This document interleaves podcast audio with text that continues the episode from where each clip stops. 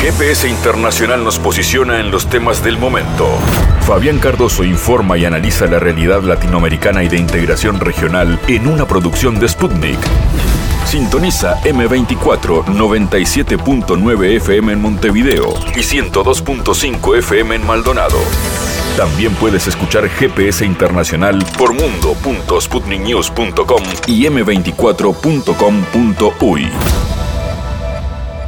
Un nuevo viaje por el mundo del GPS internacional y en este caso el conflicto militar en Ucrania eh, a partir de la decisión de Rusia de una intervención militar especial está en el tema central tenemos el gusto de recibir al analista español, autor de varios libros. Uno de ellos se llama Los días que Ucrania cambió el mundo y el otro, Las mentiras de la OTAN. Hablaremos con Pascual Serrano. ¿Cuáles son las mentiras de la OTAN? En este caso, en el conflicto con Rusia, pero también en otros conflictos militares que se han dado en el mundo. Mentiras históricas de la OTAN, dice Pascual Serrano. Estaremos hablando de eso y cómo también los medios occidentales, los medios de comunicación, cumplen eh, un papel de amplificar esa mentira, amplificar esa desinformación. También sobre la actualidad de este importante conflicto militar y del papel que está teniendo, por ejemplo, China en acercar las partes en este conflicto, hablaremos junto al analista también español Enrique Refollo. Siempre espacio para la música, en este caso para bandas emergentes o bandas que vuelven a sonar en el espacio musical uruguayo, como es el caso de la banda Cop Cop, banda de rock, estará presente en este GPS que enciende sus motores y comienza su recorrido así. En GPS Internacional localizamos las noticias de América Latina.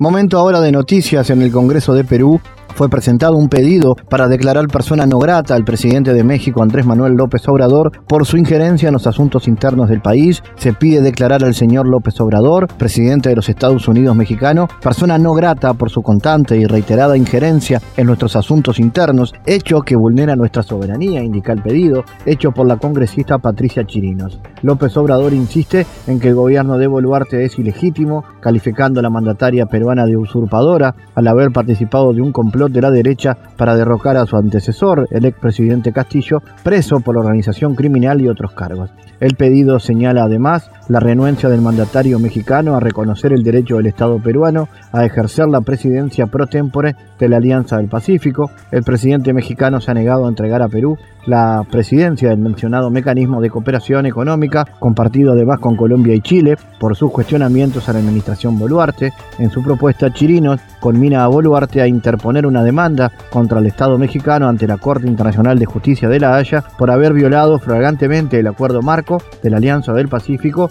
afectando así los derechos y expectativas del Estado peruano.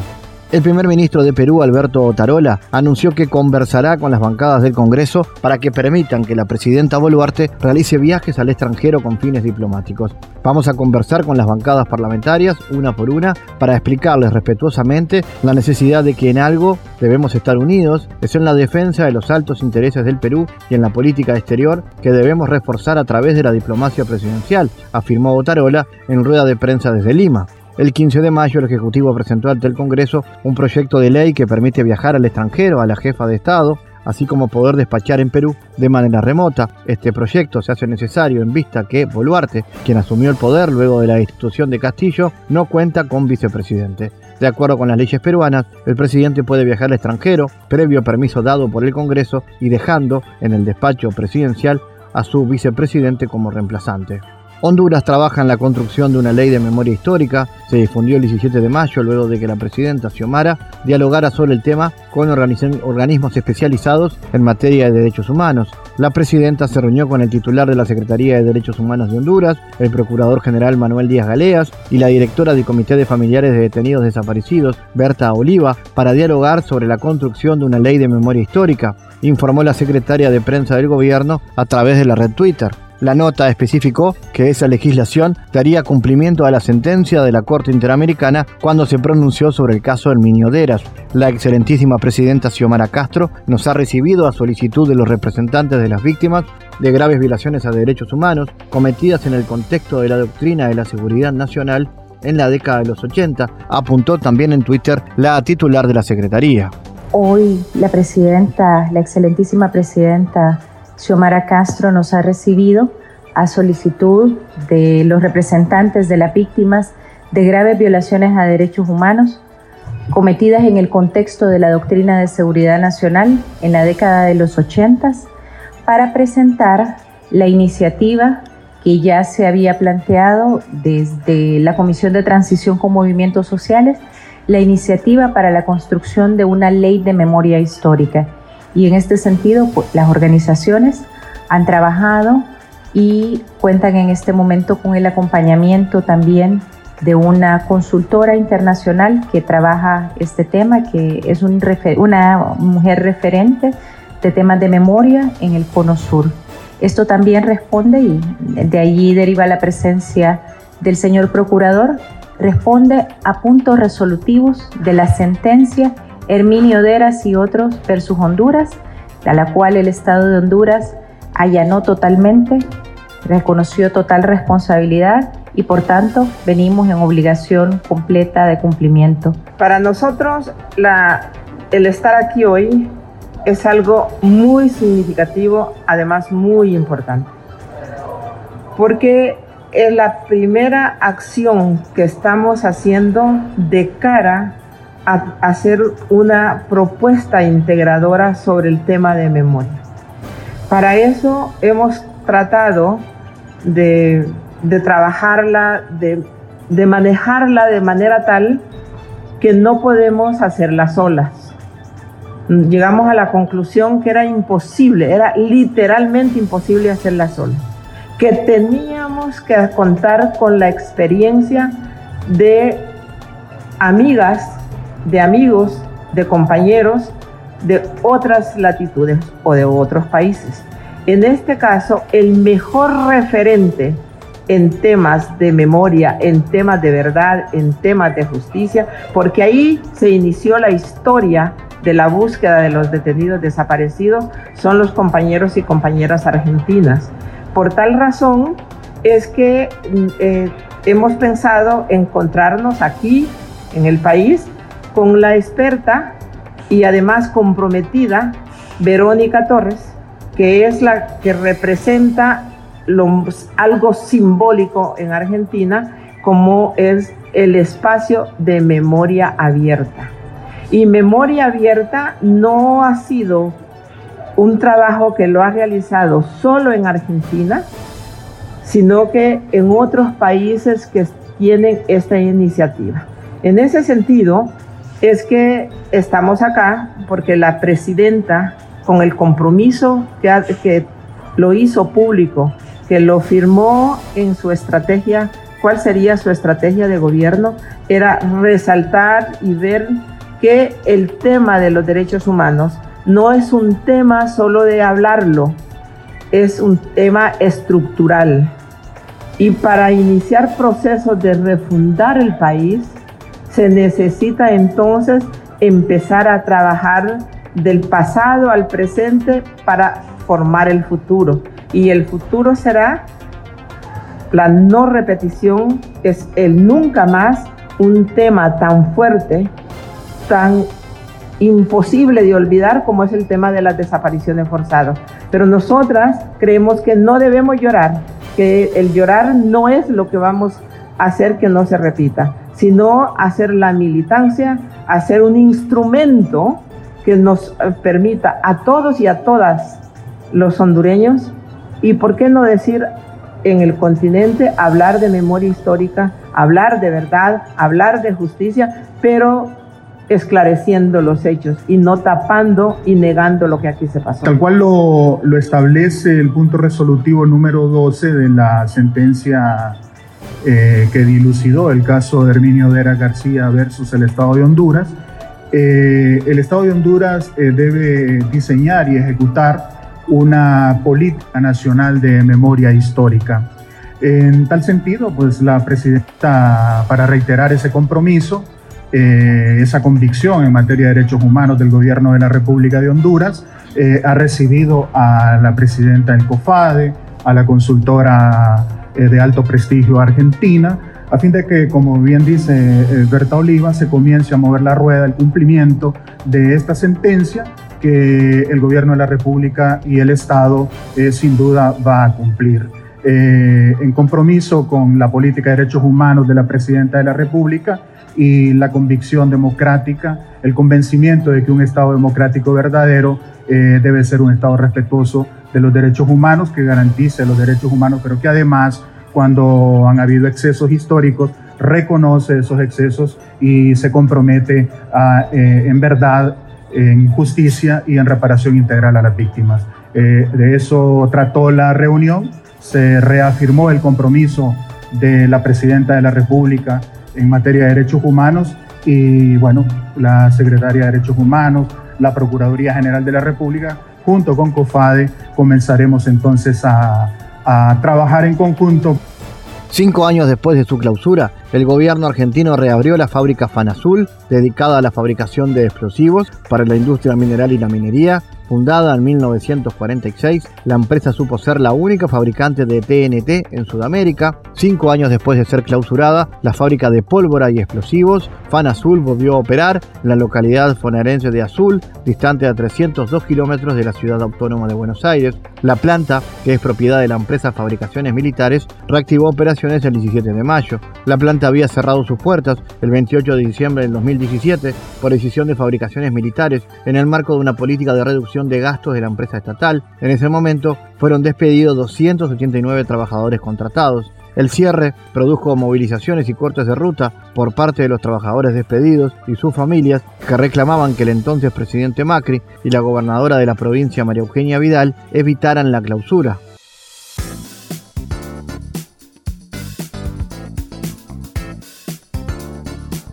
Las declaraciones de Kiev sobre seis misiles hipersónicos rusos presuntamente derribados por su sistema de defensa aérea este martes no son ciertas, ha declarado Sputnik, el ministro de Defensa de Rusia. Ya lo he dicho antes y lo vuelvo a repetir, no lanzamos misiles como supuestamente derriban y con el tipo de misiles siempre se equivocan, dijo el jerarca. Agregó que el número de misiles supuestamente interceptados por Ucrania supera tres veces el de los lanzados por Rusia. El misil hipersónico, con un alcance de 2.000 kilómetros, desarrolla una velocidad 10 veces superior a la del sonido y puede eludir todos los escudos antimisiles existentes. El avanzado misil está diseñado para aniquilar portaaviones, destructores y otros tipos de buques. Vamos a hablar de este y otros asuntos que tienen que ver con la operación militar especial en Ucrania que eh, ha dispuesto Rusia desde el 24 de febrero del 2022. Vamos a recibir al analista español Enrique Refollo. Enrique, ¿cómo ves el estado del conflicto? ¿Qué está en juego en Ucrania hoy? ¿Cómo se lee esta gira que está realizando Zelensky por Europa? Pues se ve exactamente en las últimas, es decir, tienen la última carta en juego, que es la famosa ofensiva o contraofensiva, como cada uno prefiere llamarla y lucubrarla, y básicamente a Ucrania es lo último que le queda los aliados, sus aliados occidentales, sus patrocinadores occidentales, mejor dicho, lo que quieren es resultados, que Zelensky haga algo, que ordenen algo, que conquisten algo, que consigan algo palpable, porque de otro modo, pues eh, perderán el apoyo, el interés por eh, seguirles enviando más armamento y bueno, como hemos visto también en, desde la Unión Europea y otros países miembros, eh, hablan de sí, sí, claro, vamos a seguir suministrando todas las armas que se necesiten, por supuesto. Y luego, claro, la gente, los pueblos europeos pensando, pero oigan, ustedes saben que aquí tenemos crisis económica, que tenemos problemas que arreglar, porque están engordando la industria militar para intermediar en, en una guerra que beneficia al eje anglosajón, a Estados Unidos y Reino Unido y Canadá, mientras que a Europa esto nos perjudica. De hecho, para que la audiencia en, en, América entienda el contexto europeo, imagínense cómo es el hecho de que la polémica actual en esta semana es las críticas a la India por comprar petróleo ruso y revendérselo más caro a Europa. Y el mismo Josep Borrell, que por cierto eh, tiene nacionalidad española y argentina, eh, se fue a la India a quejarse del comportamiento que estaban teniendo en la India, de que no podía ser así. Y claro, lo que se han encontrado es la situación de que eh, en la India dicen, bueno, pues nosotros lo hacemos porque podemos, y ya está. Vosotros compráis el petróleo más caro porque no podéis, no queréis comprarlo más barato, así que os fastidiáis. Y entonces, bueno, la situación, por un lado, en Europa está por ahí, con esa eh, esquizofrenia política de, desde la Unión Europea, de hacer las cosas evidentemente mal y enfadar a todo el mundo tanto dentro como fuera de la misma Unión Europea. En cuanto a la contraofensiva, para no dejarnos ese tema aparte, lo que está claro es eh, que Zelensky en su gira Erasmus, eh, Erasmus es en Europa eh, unas becas universitarias para estudiar, igual que cualquiera estudia en su país, que pueda estudiar igualmente en las mismas condiciones en otro país europeo. Y así pues se pueden estudiar años y años de la carrera en diferentes haciéndose un Erasmus, entre comillas, en diferentes países. Y parece que Zelensky se está haciendo un Erasmus. Se está yendo de país en país a ver si esto termina y ya pues le dejan tranquilo. Tiene esa pinta por un lado. Luego no aparición de otros eh, militares ucranianos como Zaluzny, el jefe del ejército, que lleva ya un par de semanas eh, desaparecido sin dar eh, noticias. Y claro, unos lo achacarían a que está muerto y otros lo achacan a que está secretamente en el este de Ucrania preparando la gran contraofensiva que echará a los rusos y terminará la guerra y etcétera, etcétera. Pero lo que vemos sobre el terreno es que saben de sobra que tienen tropas para una pequeña eh, ofensiva que no, no tienen nada después y si los rusos los consiguen frenar, los consiguen destruir, en fin, se van a encontrar con que Ucrania no tiene más reservas estratégicas para afrontar un año más de guerra y que por tanto pues acabaría yéndose a la mesa de negociación por las malas. Y luego por otro lado estaría la cuestión de qué, va, qué van a hacer eh, sus aliados occidentales en esa situación. Desde luego para Estados Unidos la cuestión está muy clara, es eh, lo importante es que mueran rusos.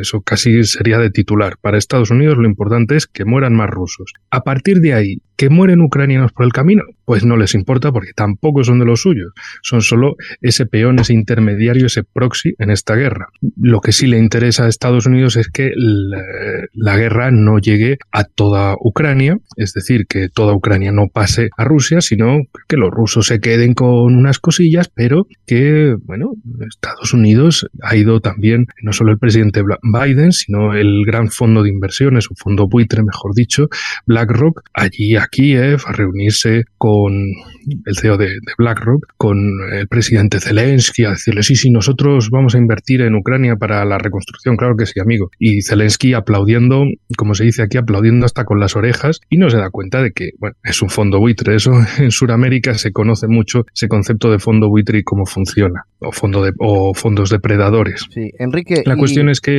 Sí. sí. No, te digo, las lecciones del pasado, ¿no? Y cómo está incidiendo Polonia a aumentar las posibilidades de un nuevo conflicto global. ¿Qué agenda persigue el gobierno pues- de Polonia? ¿Busca aprovecharse mm. para quedarse con parte del territorio ucraniano? Pues mira, yo tengo aquí una hipótesis que se podría calificar o, de audaz o de a medio plazo. Mi hipótesis es que eh, Estados Unidos no solo ha utilizado el nacionalismo ucraniano contra Rusia, sino que la retaguardia de ese nacionalismo ucraniano es el nacionalismo polaco, que comparten entre ellos, entre polacos y ucranianos, que son antirrusos, pero a su vez entre mm, los nacionalistas polacos y ucranianos no hay tensiones buenas, ya lo hemos visto cada vez que en Ucrania o, algún político ucraniano saca algo de este pan bandera o de, de, la UPA en la Segunda Guerra Mundial, es decir, de los nacionalistas ucranianos en la Segunda Guerra Mundial por la significación que tiene para Polonia, tanto en cuanto se dedicaron al genocidio de los polacos en lo que hoy es el oeste de Ucrania. Entonces, bueno,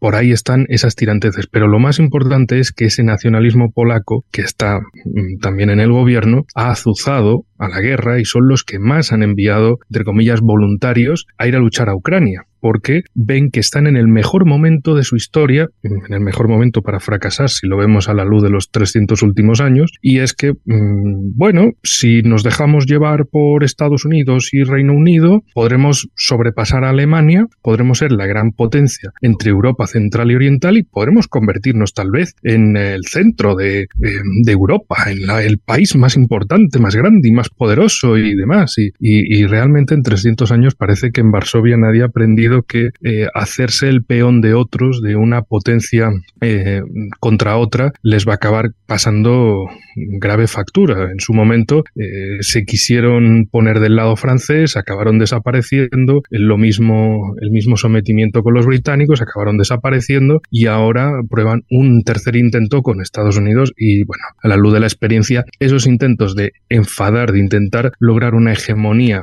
por encima de todos los demás vecinos, a costa de todos ellos, por supuesto, pues nunca le ha salido bien a Varsovia. Parece que, bueno, quieren intentarlo una vez más y por ese lado son los que más azuzan por la guerra, pero ahí llega la clave de mi hipótesis y es que precisamente lo que Estados Unidos fomenta en el mundo no son gobiernos ni conservadores ni, ni gobiernos eh, fascistas como alguno dice, son instrumentos para su servicio. Lo que al final quieren implantar son gobiernos eh, llamados progresistas, progres, wokes, y eso es lo que están realmente implantando en la sociedad polaca. Lo hemos visto a través de manifestaciones, pues, LGTB, feministas, etcétera, que van en contra del sentido eh, actual de la mayoría de Polonia y del gobierno. No obstante, siguen mellando, siguen erosionando y siguen profundizando en la cuestión. Cuando acabe la guerra en Ucrania, lo que se van a encontrar en Polonia es un gobierno polaco deslegitimado que mm, ha estado participando en una guerra y ha descuidado su política interior, que no saben muy bien qué hacer con millones de refugiados ucranianos que están en su territorio, que a ver cómo los cuidan, que a ver quién les va a pagar ese cuidado y, en definitiva, sentirse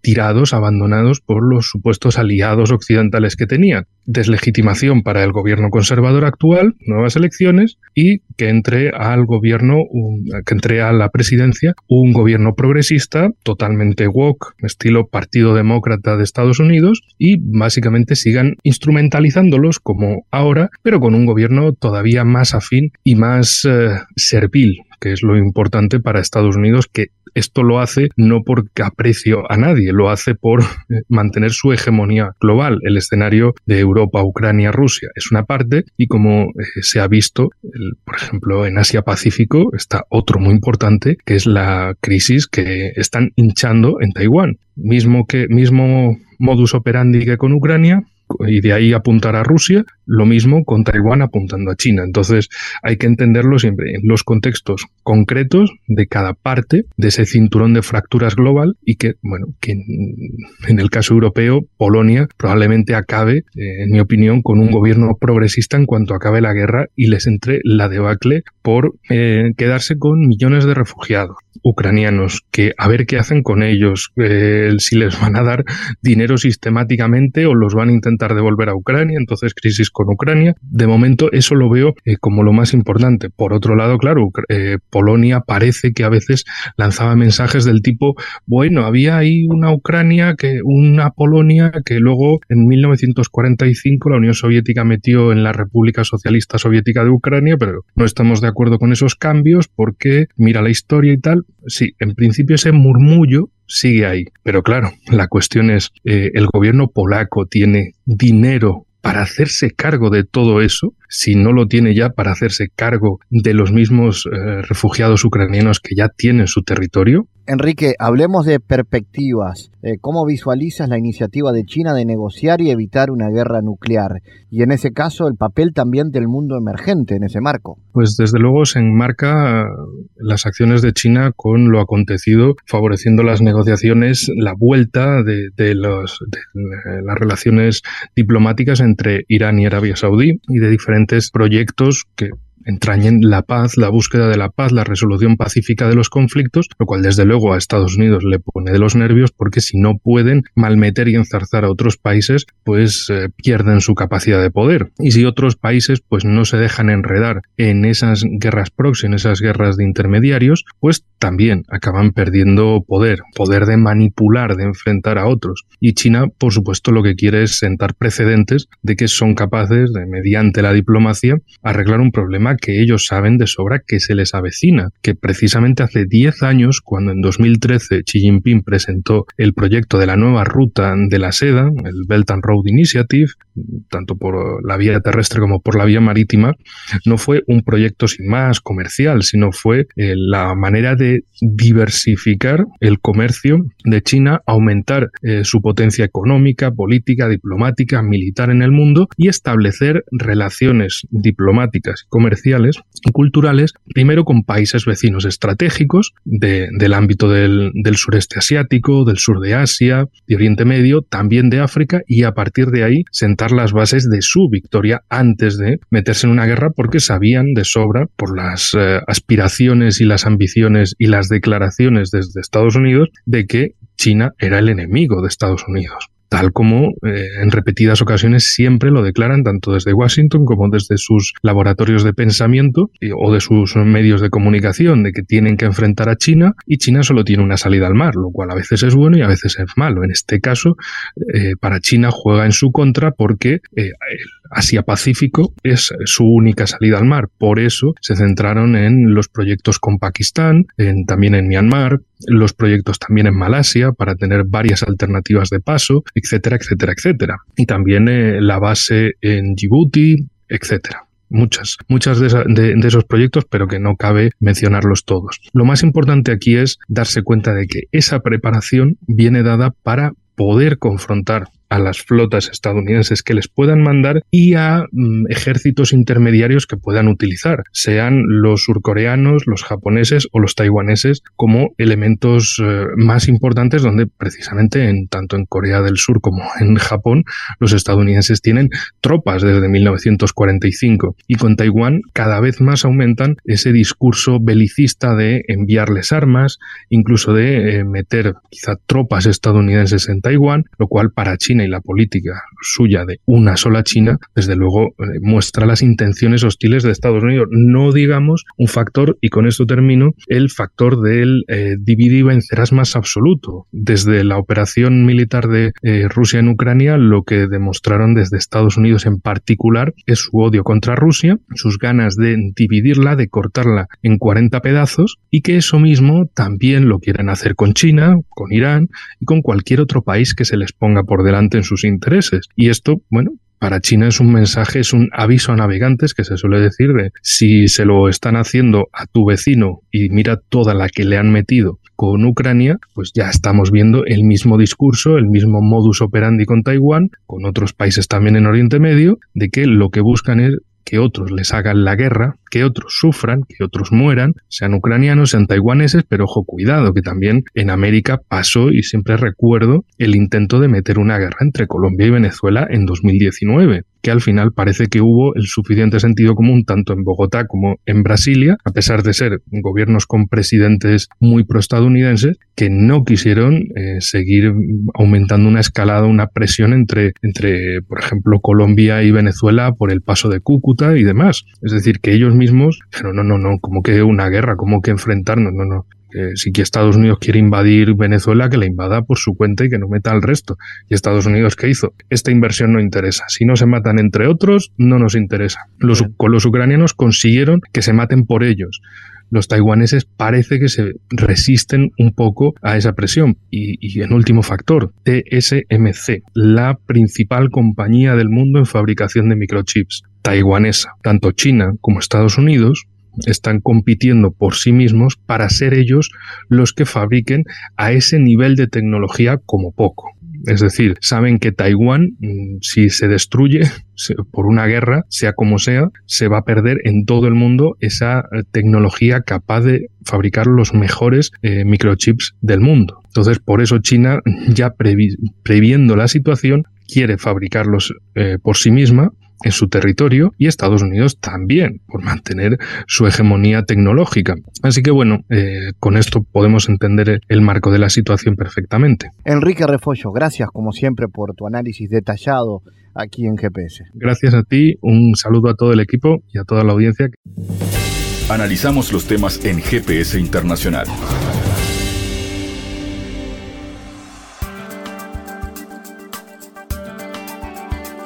En este bloque de GPS Internacional queremos recibir con mucho gusto al escritor Pascual Serrano, con él queremos hablar de algunos de sus trabajos y de su mirada eh, en profundidad sobre lo que está sucediendo a nivel de Ucrania a, partir de la decisión tomada en el 2022 de Rusia de la intervención militar especial en ese territorio. Eh, han, se han dado varias circunstancias que no solamente tienen que ver con el conflicto en sí, sino con las repercusiones a nivel geopolítico. ¿Qué pasa con la OTAN en este sentido? Prohibido dudar, las 10 semanas en que Ucrania cambió el mundo, es uno de los libros de Pascual Serrano, pero hay otro que habla de las mentiras de la OTAN.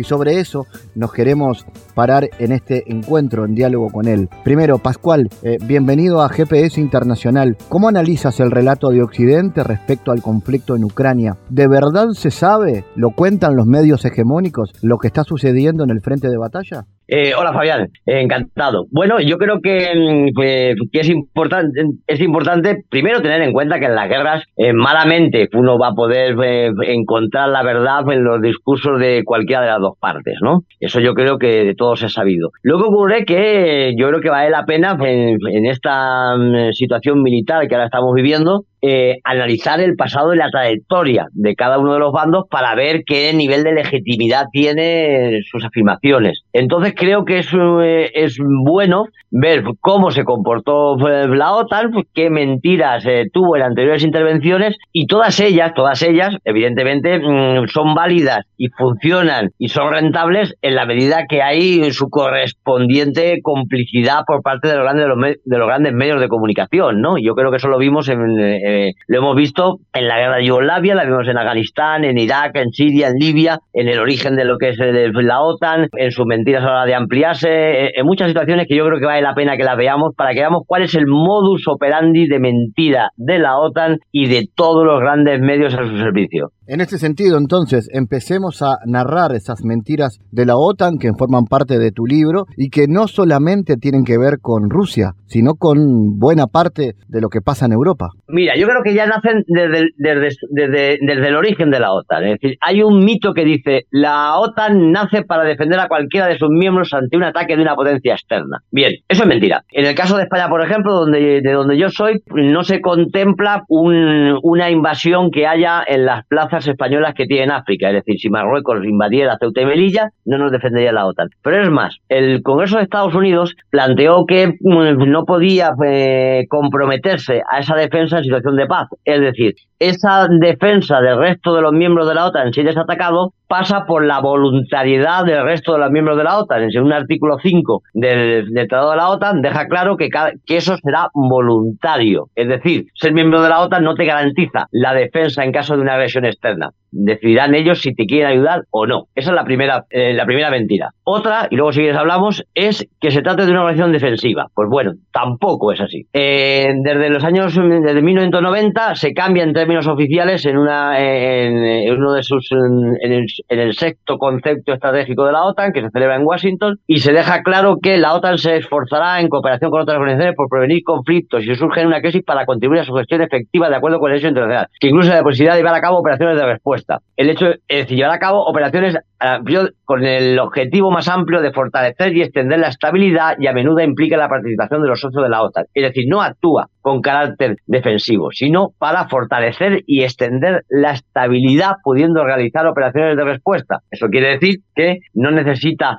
eh, defenderse de nadie para actuar militarmente, algo que de todos ha sabido viendo sus últimas intervenciones. Y te cuento una tercera muy curiosa, que es el tratado, el referéndum que se hizo en España para que entrara en la OTAN o voy a leer, yo creo que esto ya ni los españoles se acuerdan, pero es muy curioso porque ese referéndum eh, pues se hizo hace años, yo calculo que sería a finales de los 80, ¿no? Y permíteme que te lea tres líneas muy cortitas sobre la pregunta que se nos hizo a los españoles para decidir si entráramos en la OTAN y que salió por los pelos, salió sí. La pregunta era, ¿el gobierno considera conveniente para los intereses nacionales que España permanezca en la Alianza Atlántica y acuerda que dicha permanencia se, se establezca en los siguientes términos? Uno, la participación de España en la Alianza Atlántica no incluirá su participación en la estructura militar integrada. Dos, se mantendrá la prohibición de instalar, almacenar o introducir armas nucleares en territorio español. Tres, se, procederá a la reducción progresiva de la presencia militar de los Estados Unidos en España. Pregunta, ¿considera conveniente para España permanecer en la Alianza Atlántica en los términos acordados por el Gobierno de la Nación? Bueno, es evidente que ninguno de esos tres puntos se están cumpliendo y que los ciudadanos españoles cuando votaron sí les estuvieron engañando porque eso no se cumplía. La última, y luego si quieres eh, vemos los casos de las guerras, ha sido mm, esa promesa que la OTAN hizo a la Unión Soviética de que una vez disuelto el Pacto de Varsovia y la URSS no se ampliaría eh, la OTAN. Bien, en 1999 se incorpora a la OTAN Polonia, Hungría y la República Checa. Checa. En una segunda expansión, en 2004, la OTAN incorpora Bulgaria, Eslovaquia, Eslovenia, Estonia, Lituania, Lituania y Rumanía. Y en una tercera, a Albania y Croacia. y a primero de 2017 se incorpora Montenegro. Pues para no ampliarse, pues parece que algo más grande sí que se ha hecho. Claro, y en ese último punto de la ampliación es uno de los temas que aparecen en esta, en esta situación con, con Rusia. Sobre esta última novedad, ¿qué cosas ha dicho la OTAN que no son así? Bueno, es que yo creo que vale la pena recordar las guerras de la OTAN, ¿no? Es decir, si uno ve la guerra de la OTAN, verá cómo siempre hubo una mentira que sirvió de excusa para iniciar el, eh, conflicto. ¿no? Eh, por ejemplo, mira, la guerra de Yugoslavia y, y, Kosovo, ¿no? Después de la caída del muro de Berlín en el 89, os recordáis todos, se inicia la guerra de Yugoslavia, ¿verdad? Bien, la guerra de Yugoslavia fue claramente ilegal porque ningún nadie se intervino en un país soberano que era Yugoslavia. La OTAN violaba así la Carta Fundacional de las Naciones Unidas, donde dice que pues, los miembros de la organización en sus relaciones internacionales se abstendrán de recurrir a la amenaza o a la fuerza contra la integridad territorial de un país y de hecho esa intervención se hizo sin la aprobación del Consejo de Seguridad de las Naciones Unidas. Recordaréis que una de las coartadas de la OTAN era la limpieza étnica que Serbia hacía contra las otras, las otras repúblicas yugoslavias. Kosovo, Croacia, eh, eh Croacia o, Montenegro, las diferentes repúblicas que integraban Yugoslavia. Bien, pues eh, luego se demostró, se ha demostrado en numerosas ocasiones, como muchas de las informaciones que se hacían, concretamente hay una que la televisión alemana en el 2000 sacó un documental que se llamó Comenzó una mentira, hablaba de la, matanza de Racha, en la cual salían eh, decenas de, de, cadáveres de supuestos civiles que habían asesinado en Serbia y que fue uno de los casus belli que generaba la intervención de la OTAN. Bien, pues eh, el documental mostró cómo un eh, militar, un comisario, un policía alemán luego reconoció que aquellos cadáveres eran de guerrilleros eh, albaneses a los cuales se les había quitado los uniformes, se les había quitado la ropa militar y se les había vestido de civiles para simular eh, que eran mm, civiles desarmados que habían sido masacrados en un acto de limpieza étnica. Es decir, fue un enfrentamiento militar en el que habían muerto unos guerrilleros de, eh, albaneses. Pues bien, eso inició eh, la intervención de la OTAN con la excusa de la limpieza étnica. Y así los diferentes casos. Si quieres te voy explicando Afganistán o te voy explicando Siria o te voy explicando Libia. Quiero preguntarte en este caso, volver al tema de los medios, ¿no? Porque ¿cómo es la convivencia de los medios con los objetivos estratégicos de la OTAN? Porque claramente esto se puede hacer si hay un mecanismo propagandístico atrás. Claro, el papel de los medios es evidente. Es decir, el ejemplo que todos recordamos es el de las armas de destrucción masiva eh, en Irak que tenía Saddam Hussein. Fíjate que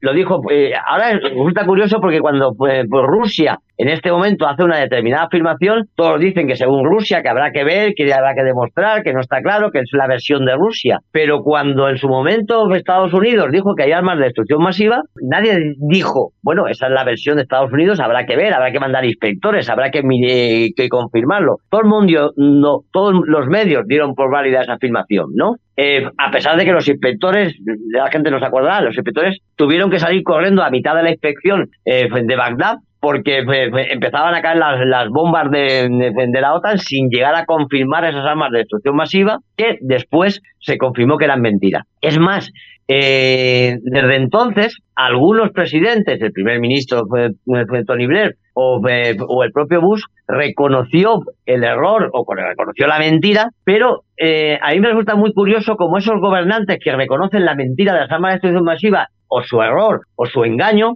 en cambio, los medios nunca, nunca reconocen su engaño. Es decir, la mentira de un presidente eh, es, eficaz en la medida en que detrás de la mentira del presidente está la complicidad de toda una batería de medios de comunicación que le dan credibilidad y que la ponen como verdadera. Es decir, el presidente a mí no me engaña porque a mí ningún presidente me engaña porque yo no hablo con ningún presidente. Es decir, a mí me engañan los medios de comunicación que difunden como verdad la mentira del presidente. Y eso es lo que ocurrió en Irak y lo que va ocurriendo siempre. Pascual, ¿y la postura del gobierno español en este marco muestra alguna hipocresía al presidente Sánchez al criticar a Rusia mientras convalida, por ejemplo, la política marroquí respecto al Sahara Occidental? A ver, eh, eh, eh, el discurso de todos los presidentes europeos, ¿no? es tremendamente hipócrita y de doble rasero en mil cuestiones, ¿no? Por ejemplo, hay un discurso que resulta insultante. Es decir, armamos a Ucrania porque es el débil que ha sido invadido por el poderoso.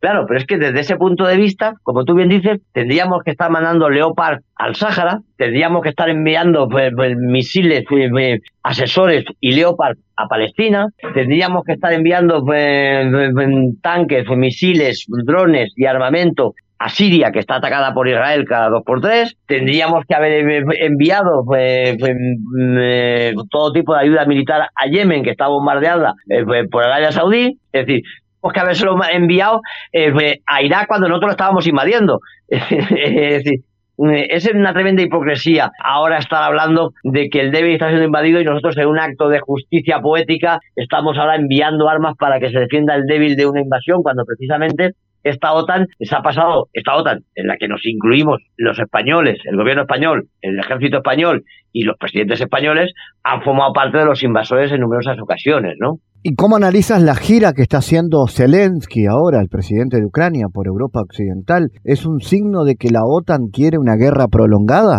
Bueno, yo creo que aquí siempre hay dos, eh, eh, hay dos agendas o, hay dos realidades. La que se nos intenta vender de las reuniones que se hacen públicas y lo que verdaderamente está ocurriendo, ¿no? Entonces, es evidente que eh, la agenda de Zelensky es mm, pasar con el cazo para que le, pues, para que le, le, le den balas, ¿no? Es una metáfora.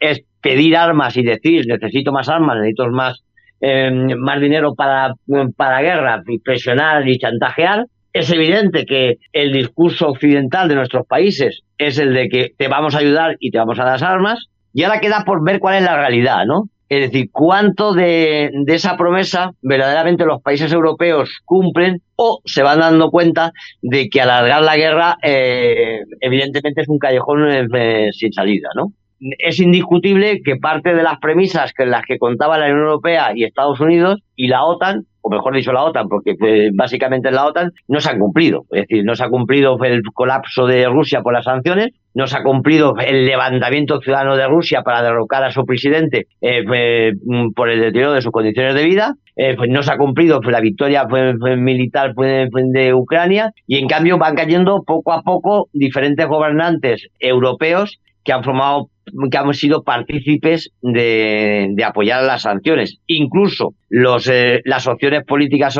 occidentales más en contra de las sanciones de, Rusia, a izquierda o a derecha, sobre todo a derecha, pues están triunfando, eh, dejando claro que no quieren esas sanciones. Entonces yo no sé hasta qué punto los países de la OTAN van a empezar a replantearse seriamente mm, eh, seguir una guerra en la que no están ganando. El problema de todas las guerras es como presentar ante tus ciudadanos una salida que no sea humillante, ¿no? Eh, es decir, eso podría servir para Rusia, pero también y, también podría servir para Europa. Es decir, cómo eh, anunciamos unas negociaciones, una salida o, una paz que sería lo más deseable, sin que parezca que, hemos fracasado en nuestro discurso guerrerista de, de, defender a, a, Ucrania de la invasión de la invasión rusa. ¿Cómo se presenta eso cuando se ve que no se que no está cumpliendo?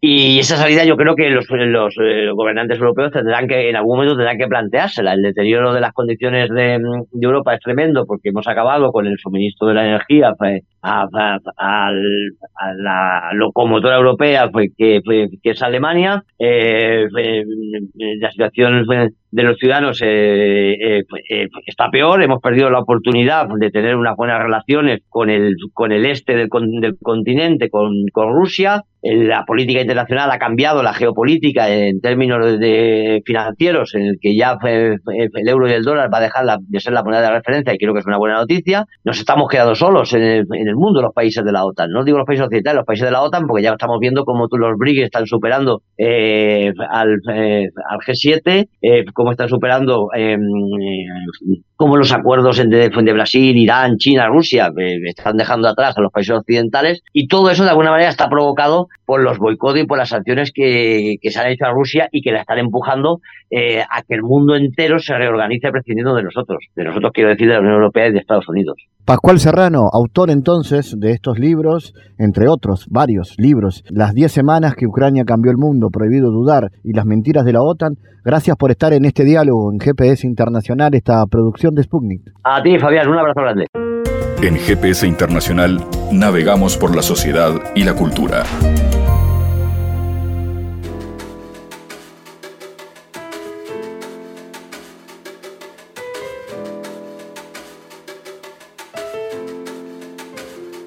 Bueno, vamos a recibir en este bloque cultural, musical eh, de GPS a Kovkov, que está presentando La mitad del otro este sábado 27 de mayo con dos artistas invitados, que son Giselle Lugo y cinco tatuajes en Sala Citarrosa. Sebastián Silva es de la banda Kovkov. Quiero recibirte, Seba, ya hemos conversado alguna otra oportunidad, para que nos cuentes de cómo viene este show y otras eh, movidas de Kovkov que además ha lanzado algunos temas que andan circulando por las redes. Bueno, muchas gracias Fabián, como siempre, por el espacio. Y bueno, y esta vez Kof va a estar presentando la mitad del otro el sábado 27 de mayo en la sala Citarrosa, como bien vos decías, con dos artistas invitados muy importantes también, que son cinco tatuajes que viene de Argentina, y Giselle Lugo, que es una vieja amiga con la que nos reencontramos después de muchos años. Y bueno, Kof que volvió, volvimos en agosto del año pasado, después de 17 años. Tuvimos la suerte de estar eh, realizando unos toques en Chile, Fiesta del Río, Fiesta de la Juventud del municipio C, anduvimos por los grafitis, bueno, y ahora decidimos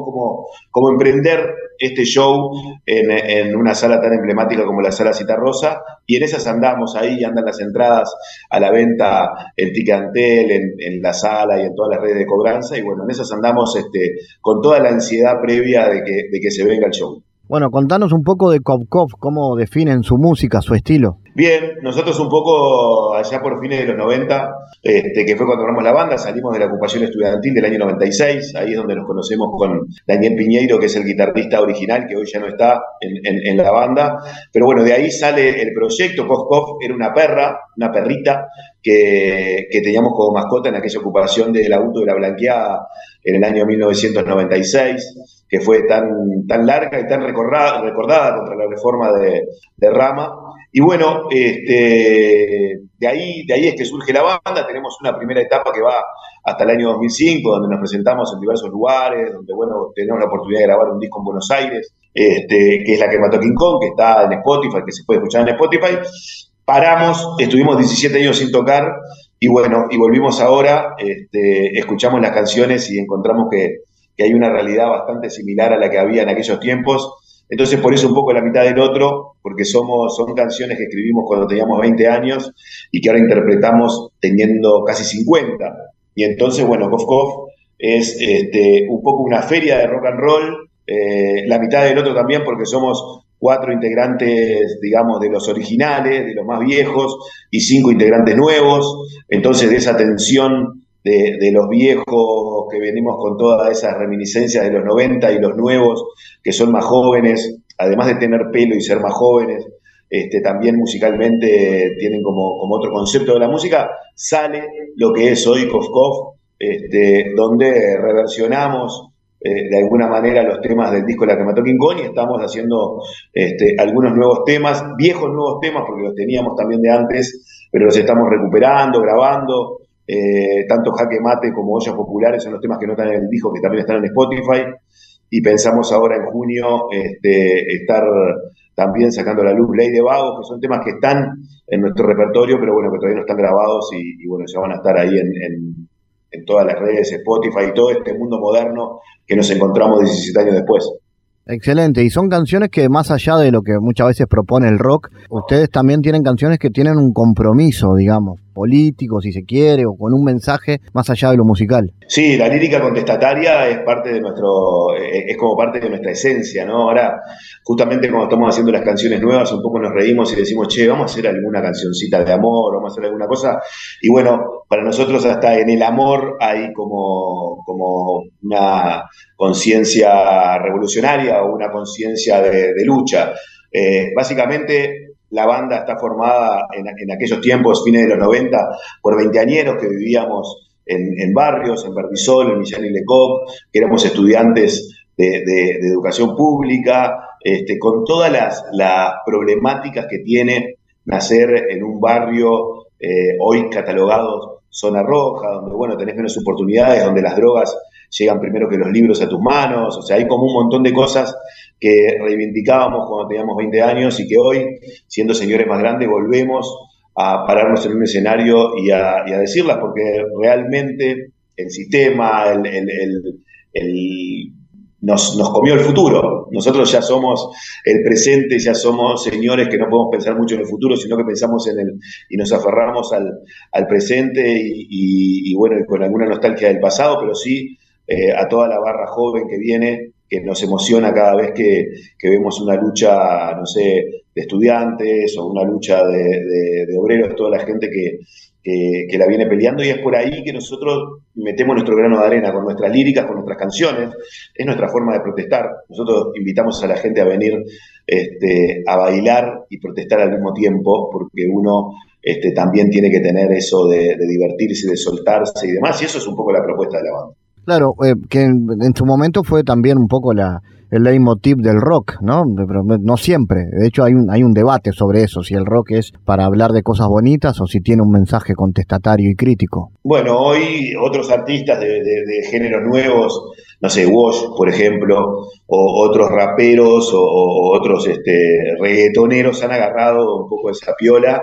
El rock, eh, de alguna manera, y, acá capaz que me, me, hago de enemigos, pero el rock por lo menos en Uruguay, es de, de, progres adinerados, ¿no? O sea, un poco que, hay como toda una camada de, artistas que de alguna manera se aburguesó, se olvidó de la lucha y empezó a hacer otro tipo de canciones. Hay otros que hacen canciones que son excelentes, ¿no? La música uruguaya recorre el mundo y, eso está buenísimo, pero digo que eso de, la esencia que tenía el rock, por lo menos cuando nosotros teníamos 20 años, de, ser un instrumento de, lucha, ahora pasó como a otro, a otro, este, a otro lugar y, eh, bueno, pasa eso que, te mencionaba antes. No quiero placerme más porque si no me gano de enemigo y seguramente muchos colegas me llamen para, para putearme, para decirme, oh, no, no es así, pero bueno, un poco es el sentimiento que tenemos. Eh, nosotros salimos de barrios, eh, uno, por más que se vaya de su barrio, siempre sigue arraigado a ese lugar de donde, de donde salió, y como muchos uruguayos, salimos rezagados en la carrera y, y bueno, la seguimos corriendo, pero con una desventaja increíble. Y entendemos que nosotros somos privilegiados, somos gente que puede agarrar un micrófono, que puede comprarse una guitarra, que puede salir a hacer música, pero que hay mucha gente y muchos gurises sobre todo que están sufriendo y bastante esas desigualdades que hay en el país. Genial, Sebastián. Hablamos, volvamos al show y hablame de los invitados entonces, cómo va a ser eso y cómo, cómo se va a armar el show en general. Bueno, el show lo abre Giselle Lugo. Giselle Lugo es un artista que se presenta mucho en los boliches metropolitanos, este, versionando temas en inglés. Giselle estuvo viviendo casi 15 años en Estados Unidos, volvió en la pandemia y la pandemia la dejó estacionada por acá por el paisito nuevamente. Y, bueno, ella tiene en sepia, pero en este momento, en este, en este show, va a estar haciendo algunos temas eh, solo con guitarra y voz. Después vienen los cinco tatuajes que vienen de Argentina, son terrible bandas, se las recomiendo. Este, es una banda con la que en agosto vamos a estar realizando fechas en Buenos Aires, 24, 25, 26 y 27 de agosto. Vamos a estar por allá. Y bueno, ahora nos toca a nosotros recibirlos en Montevideo. Y después, bueno, Cof Cof, con esto que te decía el show, eh, la mitad del otro, porque son mitad de canciones del disco, mitad de canciones nuevas, porque son mitad de la banda original, mitad de, músicos nuevos, y porque también estamos como eh, eh, entendiendo que somos mitades de otros, ¿no? Todas las personas que van pasando por nuestra vida nos van dejando alguna herencia, sea una receta de comida, una forma de hablar, una canción, todos los que pasan por la vida de uno te van dejando un pedacito y entonces creemos que estamos construidos por esa mitad de otro y esa mitad es a la que estamos invitando a ir al show, porque una banda precisa de esa mitad de la gente que vaya a compartir esa noche con nosotros para que el show sea completo. Entonces, en Ticantel están a la venta las entradas y, y bueno, y ojalá sea una fiesta y sea también un punto de reencuentro, ¿no? De reencuentro. Ya sabemos que nos hemos encontrado en estos toques anteriores con muchos amigos de, hace tiempo o otros que ya van con sus hijos y eso me parece que también es lo lindo. Más allá de que nosotros vamos a hacer música, también es encontrarnos, darnos un abrazo, conversar un rato post-show, este, ver qué grandes que están nuestros hijos y mentirnos de que no envejecemos porque nos miramos y decimos, che, estás igualito hace 20 años, es mentira, estamos re viejos, pero bueno, eh, viste que uno de las mentiras piadosas a veces también sirven. Sebastián Silva, gracias por estar en GPS y bueno, esperamos ese toque de Koukov. Vamos arriba y los esperamos a todos y todas. El mundo en GPS Internacional. En Diálogos Geopolíticos analizamos diversos asuntos que atañen a la política mundial, desde el abordaje de los ámbitos multilaterales de articulación política a nivel global hasta las cualidades y los propósitos de las configuraciones regionales, tanto en América Latina así como en otras regiones. Nuestro objetivo es poner foco a una gran diversidad de temas que atañen a la geopolítica en el mundo contemporáneo. Para eso vamos a recibir a Santiago Caetano, aquí en GPS. Bienvenido, Santiago. ¿Qué tal, Fabián? Continuando con lo que veníamos hablando, el politólogo norteamericano John Marsheimer sostiene que la principal preocupación de las alianzas militares no es consolidar la paz interna ni inhibir la lógica de balance de poder en el comportamiento de los estados. Por el contrario, las mismas abocan a la disuasión, coerción o la lucha bélica frente a un estado de alianza. Y con respecto a ello, el autor hace referencia al error de los institucionalistas, más particularmente a Ruggio que Hein, en mostrar a la OTAN y su éxito en la Guerra Fría, tras la disuasión al bloque comunista, como evidencia de su teoría, ya que la disuasión tiene poco que ver con los postulados de institucionalismo. ¿Cómo ubicarías el caso de esta alianza en el marco de estos debates, Santiago? Bueno, el caso de la OTAN es un claro ejemplo para evidenciar las posturas teóricas de, cada una de las perspectivas. A partir del institucionalismo liberal, se ubicaría la experiencia de dicho organismo en la Guerra Fría como un ejemplo de una institución que promovió la paz mediante la disuasión. Y en ese sentido, tanto Rushy como Kehein sugieren que las alianzas como la OTAN pasaron a ser un elemento central en la teoría institucionalista. ¿Y cuál es el rol de las instituciones internacionales para este enfoque? Bueno, para ellos, las instituciones internacionales contribuyen a la estabilidad política y mitigan los conflictos por medio del logro de intereses comunes, promoviendo la cooperación y arbitrando en disputas. En tal sentido, la noción de la OTAN como un sistema de seguridad colectiva, a través del cual se busca la paz para los participantes del mismo y que reacciona conjuntamente frente a una amenaza, adquiere relevancia para los autores como los anteriormente mencionados. Bueno, sobre este tema continuaremos hablando en las próximas columnas. Gracias Santiago por tu aporte a GPS Internacional. Gracias Fabián, hasta la próxima. GPS Internacional, una producción de Sputnik con la producción periodística de Santiago Caetano, siguiendo los temas más importantes de la agenda latinoamericana y con visión global. Esta producción de Sputnik que se despide y que nos invita también a que nos sigan a través de las redes sociales. En Twitter somos GPS Inter y estamos también en Facebook, GPS Internacional. Fabián Cardoso en GPS Internacional junto a los protagonistas analizó la realidad. Una producción de Sputnik por M24, 97.9 FM en Montevideo y 102.5 FM en Maldonado. Que puede volver a escuchar en mundo.sputniknews.com y m24.com.uy.